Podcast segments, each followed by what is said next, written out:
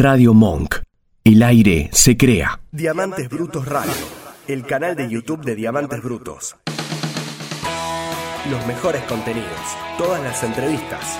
Suscríbete y maneja la voz. Lo prometimos, lo vendimos, lo promocionamos y ahora lo saludamos al aire a Nacho Goano. Hola Nacho, acá Cristian y Matías, ¿cómo estás? Gracias por atendernos, buenas noches. ¿Qué tal, Cristian? ¿Qué tal, Matías? Buenas noches. Digo, qué huevos, boludo. Yo cuando fui, eh, cuando eh, era productor, Sí. eh, sufrí estas cosas. ¿Buscar entrevistados? Que el tip, que, pero que el- siempre pasa algo. A ver, muchas veces sale bien, pero otras veces, no sé, yo soy productor de la época del remis, ¿me entendés? Claro, es decir, claro. te mando un remis y, y vos podés agarrar, llamar, coordinar, recoordinar, recontrarrechequear, y el tipo llegó 10 minutos tarde. Y cambia todo, ¿no? Y 10 minutos. Y cambia, te cambia. te- eh, a ver, perdón, chico, que salté con otra cosa. yo no Adelante, adelante, Nacho. Vos sos el protagonista, Nacho. No, pero escuchá, digo, cuando te pones a producir un programa de radio en donde tenés tiempo, un tiempo acotado, porque no es que haces, eh, ah, bueno, hasta que me canse. Claro. No, haces no sé, una hora, dos horas, tres horas, no importa.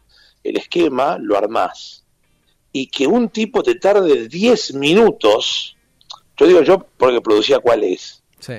que es un, fue un programa, bueno, Una bomba. muy- uno para mí, emblema el- de la radio. y argentina. bueno, es un emblema. Lo produje 17 años. Y, y te juro que cada minuto de ese programa estuvo pensado, prepensado, eh, eh, imaginado. O sea, ¿qué, qué hacer para que la gente le, le guste este programa? Y hacerlo y pensarlo y llevarlo a cabo. Claro. Y en ese laburo, que el remisero te tarde 10 minutos más, es la muerte. ¿me Claro. Igual es mucho peor, Nacho, que el remisero te diga, che, no estaba el, el chabón, no, no, nunca salió de la puerta del edificio. No, bue- bueno, bueno, y eso también te puede pasar, Claro.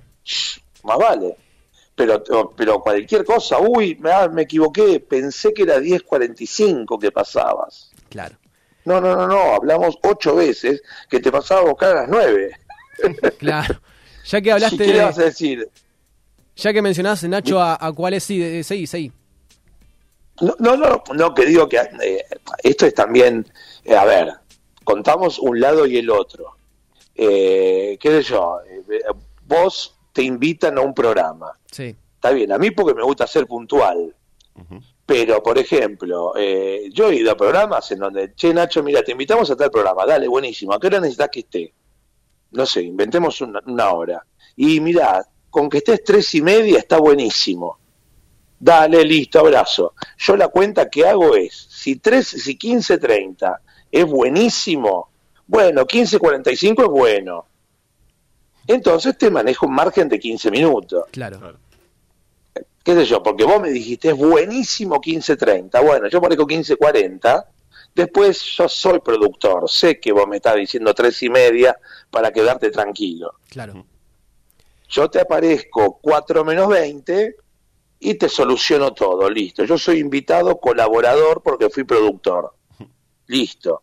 Pero hay otros invitados que una de esas te dicen, no, bueno, dale, caigo a las 5, porque ya sé cómo es, te tenés que maquillar y si no, tenés que estar un rato largo, bla, bla, bla, bla. Y es así. Claro. Y vos sufrís como un condenado a muerte hasta que no aparece el tipo que está dentro del estudio y que le están poniendo el micrófono. El ribotril te tiene que durar hasta ahí. Ahora, Nacho, eh, con esto que decís, yo te pregunto, esos 17 años de cuáles que fueron, me imagino, una escuela para vos como productor, ¿algún, ¿los disfrutaste en algún momento? Sí, Ok. sí, lo, eh, lo disfruté y lo sufrí, Al y mismo lo tiempo. amé y lo odié. Diamantes brutos. Y- Pero, escúchame, más vale, si fue eh, pa- para mí, chicos, fue mi crecimiento profesional, eh, codearme con un montón de cosas que yo a veces las repaso ahora. Y no es que eh, la- las repaso ahora y digo, boludo, todo lo que me pasó en el, labu- en el trabajo, que no tiene nada que ver con el trabajo en sí mismo. Jugué al básquet con los Beastie Boys, tomé té con Steven Tyler, eh, me tomé una cerveza con Bono, vi a Gene Simmons en Canzoncillo, eh, eh, el de Pantera, el cantante de Pantera, jugamos un campeonato de cabezazos. Es la cabeza de él contra la mía. Hermoso. Gene- Gene ¿Me Simmons. entendés? Casi no me agarro Simmons- piñas con los placebos. ¿Entendés? O sea, ¿me Gene entendés?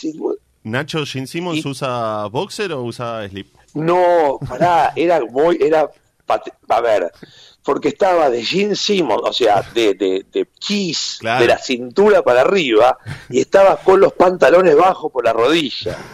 En- eh, ¿Entendés? En una circunstancia de qué ocurren. Cuando, en, mira, en los shows, en los recitales pasa lo siguiente. Canta el artista, eh, la banda, pum, se van, vuelven para el, prim- para el bis, único bis. Entonces, ya sentado, a la última canción, le tipo, chao, buenas noches, thank you, Buenos Aires, pumba. Desde que dijo gracias Buenos Aires hasta que está en Libertador, pasan 4 minutos 20. Claro. Pasa, pero reloj, chicos, Sí, ¿eh? sí, no sí, es que te estoy diciendo una, un número, reloj. O sea, se apagaron las luces del escenario, siguen los sumitos. Cuando la gente aplaudió, ya los tipos están arriba de una combi. Cuando la gente todavía no terminó de aplaudir en la última canción, los tipos ya están en una combi. Terrible. En ese trajín, el tipo, antes de subirse a la combi, se baja los pantalones porque quiere acomodarse no sé qué. Y veo allí encima, tipo demonio de Tasmania, ¿viste? El demonio de Tasmania, que es gordote y las piernas finitas. Y vos decís, no, pará, es Gene Simmons, Detroit Rock City, no puede ser este tipo. Hablamos con Nacho Guano, que es nuestro invitado del día de la fecha. Y Nacho, eh, ese programa, ¿cuál es que fue un ícono y que fue emblemático?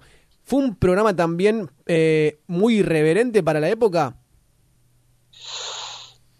Mira, es, eh, em, es muy bueno el, el adjetivo que, que, que pusiste. Sí, era irreverente, pero no es que era eh, salvajemente irreverente. Evidentemente el programa tuvo eh, un, un- un código de época que podía ser un poco irreverente, pero también mezclado con, con cultura. Claro. ¿Qué sé yo? En nuestro programa venía Julio Boca a hablar. Claro. O sea, vino, vino Julio Boca al menos cinco veces a hablar de ballet, ¿eh? Sí, sí. Y, y vino, eh, mirá, eh, cuando fue, vino Robbie Williams. La, vez que Robbie, la primera vez que viene Robbie Williams a Argentina, eh, Sony, que era el sello discográfico, tenía prioridad de dos notas, una televisiva y una radial. Y el sello le vino a proponer a Rock and Pop si Mario Pergolini no quería hacer la nota con Robbie Williams. Claro. Y por supuesto que hicimos la nota con Robbie Williams y Robbie Williams no se quería ir porque se pusieron a hablar de Black Sabbath al aire, de Black Sabbath, de Led Zeppelin, de The Police, de qué escuchaba el chabón, de qué hacía, cómo producía, y el pibe estaba enloquecido. Y poníamos, y música que le gustaba Metallica y que escuchaba eh, un poco de, de rock y que el rock sinfónico y que el pop y que bueno, y el pibe no se quería ir. Entonces, digo, hicimos Robbie Williams y una muy buena Robbie, una muy buena nota Robbie Williams. En una rock and pop Eh, en auge, ¿no? También. Sí, explotada. O sea, explotada, lo digo en el sentido de eh, share, vamos al tema industria, Sí. y el share de en esos años, estaba, este, ubiquémonos entre los años 95, 96, 2005, 2006. Ese lapso, olvídate, rock and pop era una, no, no, no, la, la meca, todo era, o sea, la radio donde vos querías enterarte de la música, eh, entendamos un- una radio y un mundo sin plataformas, ¿eh? Claro, claro. O claro. sea, por eso entendámoslo, de- entendámoslo de ese lugar. No había, vos para enterarte de un disco, una novedad o algo, y estaba primereando Napster, pero estamos hablando de prehistoria. Sí, sí. Imagínate, o sea, Napster era un experimento, un Metallica que les hace juicio. Estamos hablando de un mundo precámbrico para ustedes, ¿no? Los, los, los- los pibes, para el, el subtrentaje de ahora, Claro. o sea, casi inimaginable. Entonces, claro, era el programa en donde vos te enterabas de las novedades de lo que sea, del mundo gamer, pum, te, te enterabas en cuál es, no te enterabas en otro lugar. Claro. No te enter- o sea, eh, cuando, cuando no se habla, cuando no había columna de, de juegos. Hoy tenés un montón de streamers que te hablan del LOL, que te hablan del Fortnite, que te hablan del, qué sé yo, Counter Strike, te hablan. ¿Consumís streamers, Nacho? No, a ver, espera, no. No es que no, a ver, primero hay una cuestión generacional. Sí, obvio. O sea, yo lo- los, consum, los consumo por curiosidad, para decir, bueno, a ver, ¿de qué se trata? Quiero saber de qué se trata. Desde luego hay un código, hay un mensaje, hay un emisor y un receptor. Probablemente yo como receptor y no esté en el código de lo que me habla el, el emisor. ¿Me explico o estoy Sí, siendo sí. muy aburrido? No, yo te empiezo a hablar de tetas, ¿eh? no, no, ya, digo, eh, ¿entendés? Eh, Coscu, yo vi, me, me, me, me colgué a Coscu a ver qué es lo que hacía.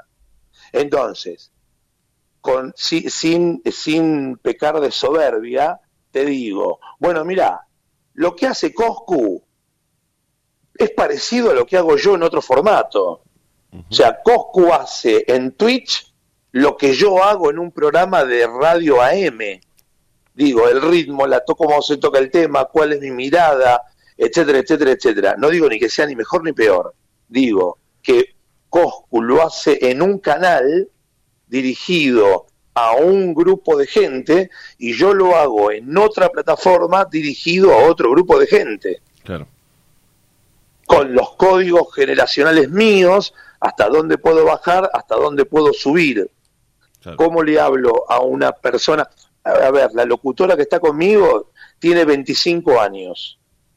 Yo para poder empatizar y poder generar un vínculo este, de conductor y, y- y- y mesa, y locutor en este caso, bueno, tengo que ponerme en algo que podamos compartir y, y contarnos, porque si yo me pongo a hablar de polémica en el bar, sí, polémica en el bar hoy, pero polémica, polémica en el bar hoy es por lo que viene siendo hace 60 años. Ah, pero a mi hijo de 19, polémica en el bar no le mueve un pelo. Claro. ¿Me entendés? Sí, o sea, claro. son sí. diferentes diferentes lugares, diferentes códigos. Eh, ¿A quién más de, de los chicos de ahora vi? Eh, no, espera, me estoy confundiendo. Bueno, Coscu, Ibai, Hmm. Sí. fenómeno. Ibai eh, es un grosso, pero digo, eh, no es que hace una cosa que no se conoce. Ah, es, es un código nuevo. Claro. O sea, esa cultura, chicos, de poder ver y o escuchar cuando uno quiera, por supuesto que cambia toda la forma de comunicación. Yo para escuchar a Mario Pergolini, o a eh, Víctor Hugo Morales, o a Mariano Clos, este, o a Matías Martín, o Andy Kuznetsov, eh, no sé quién más puedo decirte, a Santiago del Moro, a Roberto Petinato, hasta no hace mucho, solo podías escucharlo en un horario determinado, un día determinado. Claro. Claro. ¿Entendés? Sí. Y con De- respecto, a- Nacho, a esto que, que decías, ¿no? De los códigos de los distintos medios. Una cosa es transmitir en Twitch, como puede ser en Discord también. Otra cosa es la televisión. Eh, además de los códigos, los tiempos son, son distintos. Antes hablábamos de eh, un poco en broma de esto de Gene Simmons que sale en cuatro minutos y medio. Vos eras productor en cuál es, supongo que ibas, estabas a las corridas totalmente. Después notero en CQC, eso también debía ser. Para tu vida, ¿te costó eh, coordinar un poco esos tiempos que tenían los medios, en ese caso cuál es, la radio o la televisión con, con CQC, y, y tu vida no te quedaba un poquito atrás mano? ¿No salías súper acelerado también? eh, ¿Me decís a nivel personal o a nivel profesional? Sí, sí, a nivel intentar aislarse tal vez de toda esa movida que era la radio, estar a las corridas y no llegaba el entrevistado, lo mismo CQC, llegar a una nota, tener que perseguir a alguien que querías entrevistar. Mira, yo lo viví con total naturalidad. Que hubo momentos en donde me costó más que otros, sí. Que hubo momentos donde eh, caiga lo sufrís porque decís la presión de la nota, la presión de la medición, la presión de la industria y que bueno y que dale y, bueno, nunca nada es suficiente. Sí, eso lo pasás, claro, porque cuando, eh, cuando se está en un éxito, bueno, hay un montón de cosas que pesan. Ujú. Eh, Está buenísimo cuando te sale bien, después cuando terminás y haces una nota y te sale todo redondito y después el programa brilla y del programa se habla y de vos se habla. Todo eso, claro que está buenísimo.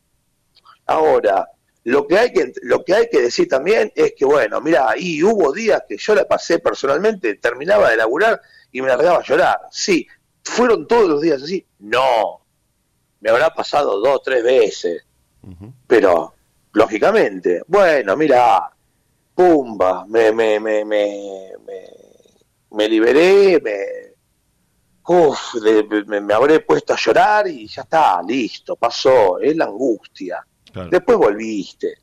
Sé yo, si no queda como que eh, todo tiene que ser eh, sumamente placentero. Claro que todo queremos que sea sumamente placentero, pero a veces, qué sé yo, ¿viste? Y hay momentos que son rudos y duros y fuleros y que te hacen chocar contra lo que vos pensás. Sí, claro. Che, ¿está bien lo que estoy haciendo? Me estoy agarrando puteadas con toda la gente porque hay que hacer este programa buenísimo. Está bueno. ¿Qué sé yo? No sé. Yo lo que quiero es que este programa sea el número uno. Claro. Y otro, ¿me entendés? O sea, no es que es solo así. Pero bueno, a veces es, es duro, a veces te tenés que amiantar y te tenés que poner firme y duro. Yo ahora estoy en crónica. Mm. Eh, vamos a hablar con el papá del nene, del chico que asesinaron hoy hoy a la mañana. ¿Cómo querés que me ponga yo? Claro. Tengo que amiantarme porque estoy hablando con una persona a la que le acaban de matar el hijo. No, que, no, no quedás bien después de hablar con una persona a la que le mataron el hijo a la mañana. Y vos le tenés que decir, lo lamento, eh, ¿cuándo pudo hablar con su hijo? ¿Cómo era su hijo? Claro, algo durísimo. ¿Cómo era- querés que te quede la cabeza después de hablar con una persona y que luego tenés que decir, bueno, se ve la lluvia y la tormenta para este fin de semana, porque va a venir un viento fuerte del norte y seco. Y hace 4 minutos 20 estabas preguntando al padre del pibe al que mataron cómo era su hijo. ¿Cómo definirías, Nacho, la Bien. búsqueda periodística de crónica? Si tuvieras que definirla, explicarla. Porque rompe el molde de los noticieros, crónica. Bueno, bueno, no, bueno, Crónica lo que tiene es, o sea, su fortaleza es la, el- el- la noticia del territorio. Mm. Territorio, ¿qué es lo que ocurre? En, en- en una Argentina que Crónica le pone el ojo y que otros medios le ponen poco ojo. Y Crónica se hace carne de eso. El- disputas de, de- de territorio, de familias, de, de situaciones que son eh, muchas veces de una historia, chicos, que les digo, es muy fuerte. Sí. Y te vas encontrando con abusos, abusos intrafamiliares, eh, con, con connotaciones que son dantescas, ¿eh? Sí, sí. Vos decís, a veces uno después dice, che, mirá, el dólar blue, y vos decís, boludo, yo te... Perdón, chicos, digo, es, es un tema, las cotizaciones, la economía, pero hay cosas que ocurren que exceden al dólar blue, al contado con liqui, a, a lo que vos, al tema que vos quieras, al lenguaje inclusivo, a lo que vos quieras. Así se viralizó tal cual. Historias en donde decís, acá no hay nadie, Claro. nadie. Y al menos en la televisión, el único canal que mira para ese otro lado es Crónica. Y para, así tan, tan ese lado y, y- y hacerle un escrutinio, Mm. sí, claro, sin duda, sin duda. Que se, que se posa y que se para y que es reconocido por la gente. Claro. por todos, o sea, por la gente que es noticia, por la gente que participa en la pantalla de crónica y por los por los, este, por los ajenos también. O sea, la gente que habitualmente no ve crónica y ve las otras señales de noticias, saben que en crónica se van a encontrar con historias que son eh, verdaderas. Claro. Y, y con historias en donde lo que, lo que menos importa es el, el dólar blue. o sea, no, no, no, no, no existe, no existe. Y vos decís, lo- lo- la- la- las, las historias, las historias que ocurren, que vive la gente a diario en lugares en donde, chicos, la ducha de agua caliente, o sea, el concepto de, de, de- de- de voy a dormir abrigado. Claro. Y la importancia, la importancia también para esas personas de justamente que haya un medio que cuente esas historias. Claro, claro, pero es que después, en algún momento, vos decís, lógicamente, no, no, no, no podés pensar, cuando- qué sé yo, una noticia viene, ¿no? Y vos decís, ¿cómo puede ser esto? ¿Cómo podés pensar esto? Pero ¿cómo no te, y cómo no te podés escapar de esa situación? Muchas veces se escuchan historias de abusos intrafamiliares o de violencia doméstica y que es inevitable a la cuarta pregunta vos pensar, pero ¿cómo no pudiste salir? Habiendo tantas cosas, tantas señales y tantas oportunidades. Y, te- y la gente te dice, no podía salir. Y vos decís, tú calvario, pero gente de eh, minas cagadas a palos, violadas, ultrajadas, humilladas, violencia económica. Y que vos decís, te pasó una vez, bueno, perdonaste, dos, tres, cuatro y te empieza a agarrar una angustia, y, y- ¿me entendés? Y decís, esta gente no pudo salir. No pudo salir. Y esas historias son las que cuenta Crónica. Claro. Este programa se llama Diamantes Brutos y queremos saber, Nacho, qué tenés de diamante y qué tenés de bruto. Uf, eh, lo que tengo de bruto lo tengo de bueno. O sea, soy un buen tipo. Bien. Soy un buen tipo. Así que, pues tengo una remera que, eh, que dice bruto ma buono. Espectacular. Pero bruto más bueno. Yo sabes que eh, soy un, un tipo que me considero eh, que muchas veces soporto la ira. Cuando no soporto la ira, ahí soy muy bruto. Bien. Te lo puedo decir en raquetas de tenis. Creo que rompí 10. Esa sería la traducción de, de, de tu ira. Romper raqueta de tenis. pero, pero, a ver, pero cada vez que he roto una raqueta ha sido un imposible manejo de la ira.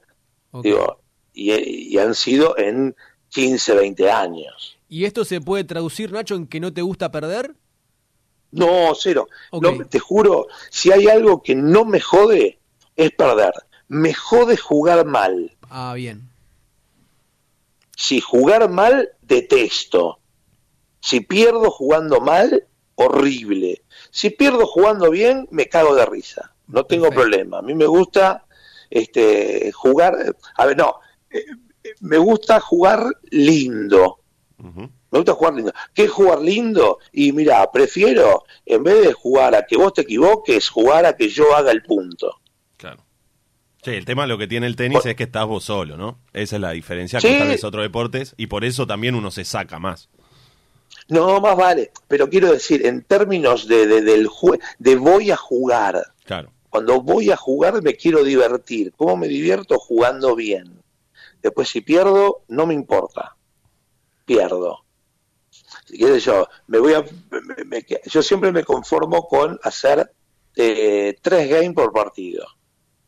Entonces, si me ganás 6-3, 6-3, y corrimos los dos, vos te divertiste, fuiste, ganaste, y yo la pasé bien, a mí no me importa Claro. perder. Pero sí me jode jugar mal. Claro. Eso sí, jugar mal me saca. Eso también, Eh, sí. ¿Eso también te pasa, Nacho, como hincha de River? Y el paladar negro, Nacho, vamos arriba. ¿O, o en el fútbol, como hincha, el resultado tiene más peso? Mira, a ver, es una pregunta con trampa esa, porque yo lo que te digo es, mira, yo prefiero el pragmatismo, Ahora, vamos a diferentes terrenos. ¿Me estoy, ¿Estoy hablando mucho o ustedes se tienen que ir o hay, hay un tenemos límite? tiempo, Nacho, tenemos no tiempo. te preocupes. Dale. Este, tenés diferentes escenarios. Nacho, ¿cómo querés que tu equipo le gane una final a tu eterno rival? Bien, mi respuesta es, a los 25 minutos del primer tiempo quiero que vayamos 4 a 0 y que a ellos les expulsen dos. Claro. que luego a los 10 del segundo hagamos dos más y que los últimos 15 estemos y ya lo ve na, na, na, na, na, na, na, na, na, na, na, 20 minutos de alegría estentórea y que el juez pite que los eh, que el equipo de los jugadores de mi equipo se abracen saluden al rival y vayan y canten con la gente y gorro bandera vincha eso de ganar en el último minuto con un gol con la mano y en offside, ahora es imposible porque está el bar. Sí. ¿De dónde salió esa ridiculez? Del sufrimiento. El goce no es goce sino después del sufrimiento. Déjense de joder. Entonces ahí tenés un escenario. ¿Cómo, que me, cómo me gusta que gane mi equipo? de gala, galera y bastón y sin dar ningún resquicio a nada. Fin. Ahora, estoy jugando la final de la Copa del Mundial de Clubes contra Boca. Estoy ganando 1 a 0 y tuve suerte. Cuatro pelotas en los palos, dos pelotas, dos pelotazos de Armani y Benedetto que se la pierde abajo del arco. Y resta un minuto. Tirala a la decimoquinta tribuna, mamana. Lógico. Eh, pinchala, tirate al piso, agarrate, desgarrate. De- de- eh, que, que Armani agarre una pelota parado y haga rodilla, tierra y piso. ¿Me entendés? O Sí, sea, claro. claro. todas las artimañas, fingí demencia, fingí que un espíritu, te, te, te- te- te- te- un fantasma se hizo de tu cuerpo, qué sé yo, obvio, más vale. Ahora, hablando del goce y del sufrimiento, no te pregunto por la final de Madrid, sino por la previa de la final. ¿Cómo fue para vos esa previa de la final de Madrid? Uf, el- ¿hablamos del día? Sí, ¿Del de la- día o de la, en realidad, o del mes de- de- completo? desde, que, desde que quedan River y Boca como eh, equipos para jugar la final de la Copa Libertadores y acá se arma obviamente a partir de la, de la cobertura periodística eh, un tole tole donde no cabía espacio para nada más que el River Boca de la Copa Libertadores. Bueno, eh, para, bueno, eso después con el diario del lunes, Mm. eso se, pa- para mí, cualquiera de los dos que ganara, después iba a perder con Alalín. Perfecto. Eso de, de cajón, o sea, eso con el diario del lunes, ¿eh? Sí. Porque lógicamente el peso, había tanto peso ahí. Eh, esto yo lo digo en forma particular, ¿eh? Particular.